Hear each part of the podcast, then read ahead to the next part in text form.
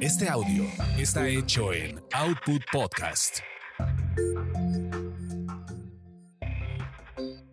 Bienvenidos sean a esta su orgasmería de barrio. Aquí le encontramos chichis a la culebra.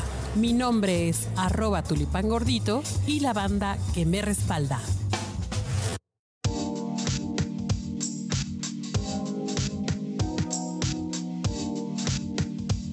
Querida banda orgasmera, pues hoy tenemos un invitado muy especial, un amigo mío entrañable de hace mucho tiempo, que, que nos va a hablar de las citas que le salvaron la vida después de su divorcio.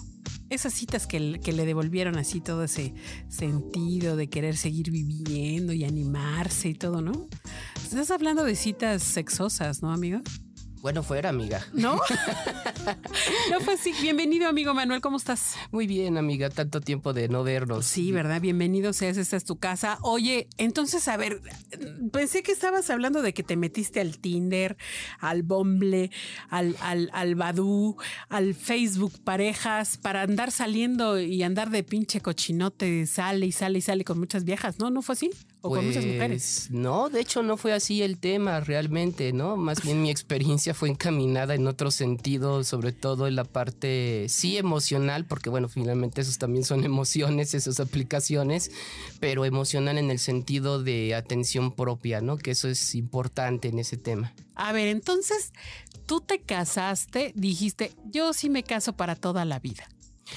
Pues no en ese precepto, pero sí decidí casarme, juntarme con quien era mi esposa en un momento determinado, ahora ex, ¿no? De hecho, esta suena bonito la palabra ex, ¿no? Entonces, en estos momentos, ya después de cierto tiempo, ya te das cuenta que, pues, que, que tenía que tocar este asunto, ¿no? El tema del divorcio.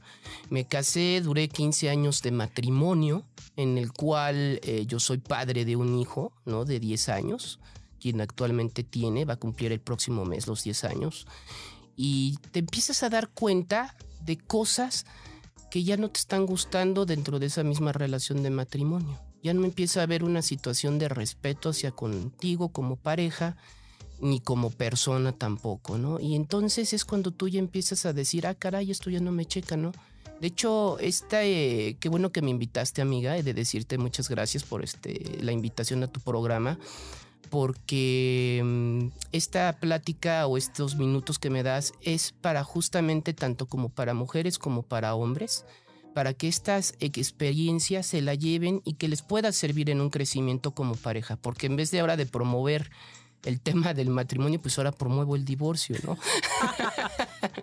Oye, pero entonces tú dijiste yo sí me caso enamorado, yo quiero formar esta familia, pero las cosas no se dieron como tú pensabas, ¿no? Hubo, hubo faltas de respeto, hubo, hubo desentendimiento, falta de comunicación, lo que sea, pero deciden divorciarse. ¿Hace cuánto te divorciaste, amigo? Tiene aproximadamente un año que me divorcié. Eh, lo decidimos en común. Eh, yo di la entrada para el tema del divorcio y ella dio la salida. Ella dijo que sí. Eh, recuerdo muy bien y muy claro un 8 de marzo, sobre todo emblemático por el día conmemorativo del 8M, ¿no? Del Sí. Día Internacional de la Mujer, porque además ese día yo ya tenía mi cajita azul afuera de la sala donde antes yo ya vivía y ya con mis cosas, ¿no? Ya bien arregladito, todo así, ya, bueno, pues ya te vas, ¿no? Ah, que- eh, o sea, ella te, ella te hizo el favor de hacerte tu Sí, cajita. no, me puso la caja que es distinto, ¿no? Ah, Entonces me dijo, ok. bueno, pues, tú tienes una. Sí, sí, tengo una caja, o sea, ni siquiera hubo un arrepentimiento en el medio, el detalle, el fino detalle. Ay, el Entonces, fino detalle. Sí, claro, mira, yo he de decirte, yo entiendo que en una relación de matrimonio los dos cometemos errores finalmente, asumo mis errores como parte de las que me tocan, pero te puedo decir que yo so- también fui víctima de violencia en ese sentido, ¿no? Es ¿Cómo una- crees? Sí, terrible. No me digas. Pero espera, antes de que lleguemos a esa parte, Claro. ¿cuáles son entonces esas citas que te salvaron, amigos? ¿En qué momento dijiste, no, a ver, voy a empezar a salir, pero con la nutrióloga, con el médico internista, con este, no sé qué otra, ¿a dónde más fuiste? Psicólogo, supongo. Mira, te platico un poco esa parte. Eh, mi familia, eh, yo, yo he de contarte que tengo una familia de la cual me enorgullezco infinitamente. Eh, yo soy hijo de dos mujeres y dirá, ah, caray, ¿y este de dónde, cómo salió? No, bueno, soy hijo de dos mujeres en el cual eh, las dos, al darse cuenta finalmente que yo también he estado viviendo violencia, cuando estás dentro de la situación de un matrimonio, no te das cuenta que vives violencia no te das cuenta en lo absoluto hasta que tu familia, en estas citas que tú me dices, pues cuando empezamos a platicar, me empiezan a decir, oye, mira, pues está esta circunstancia, este, no lo vemos bien, me ven infeliz, ¿no? Cuando ven, cuando finalmente todo esto sí es cierto de, de la vivencia en la que yo me encontraba, de la violencia en la que yo tenía, y empecé a tener estas, eh, por ejemplo, el internista es una de ellas. llegué con un cuadro de salud totalmente mal, ¿no? Porque yo he de decirte que tenía... Eh, un sobrepeso terrible de 110 kilos, midiendo un metro 72, ¿no? Eh, mi madre me puso, le doy gracias a Dios a mis madres en ese sentido, reconocimiento ante tu auditorio, porque me pusieron en una situación de alimenticia por la misma instrucción del internista y ahorita te digo. Te, dieron una, te dieron eh, acompañamiento de nutrición, porque una de tus mamás es, eh, nutrióloga. no es nutrióloga, pero sí tiene una conducta muy vegana, y por cierto le dará risa ahorita que me escuche en el radio.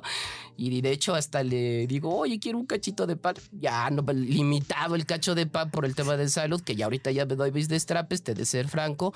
Y el tema aquí es que este, ya tenía un problema de gota. Llego en crisis. De hecho, llego justo antes de empezar la pandemia con un cuadro de salud terrible, ¿no? Que tiene. Sobrepeso, gota Depresión. Depresión, más que depresión, con baja autoestima. Ah, baja autoestima, justo y producto del tema de la violencia misma, ¿no? ¿Por qué? Porque no te das cuenta ni cómo te ves, ni cómo te miras, cómo estás, ¿no? Y entonces ante esa ruta entras en un punto de que sí necesitas atención sí necesitas atención y cuesta trabajo eh, reconocerlo. una, y otra dos, atenderse, ¿no? Porque uno niega las cosas y entonces dice, no, no está pasando, no está pasando, no, ni madres, sí está pasando, ¿no? Y el hecho de estar pasando, entonces hay que atenderse. Una de mis madres siempre me dice eh, que me apoyó muchísimo también en este proceso, que cuando menos el más güey que se está ahogando dentro del agua del mar o en el mar, este, saca la cabeza para no hundirse, ¿no? Entonces, eso fue lo que me pasó a mí en este momento, ¿no? Entonces, pues es un proceso de resiliencia en mi parte, ¿no? En este tema. Oye, pues eh, yo creo que nos gustaría que nos estuvieras platicando en otros, en otro segmento más sobre eso de, que, oye, pues cómo, cómo que un hombre vive violencia, ¿no? No te vayas, por favor. Quédense, queridos web escuchas.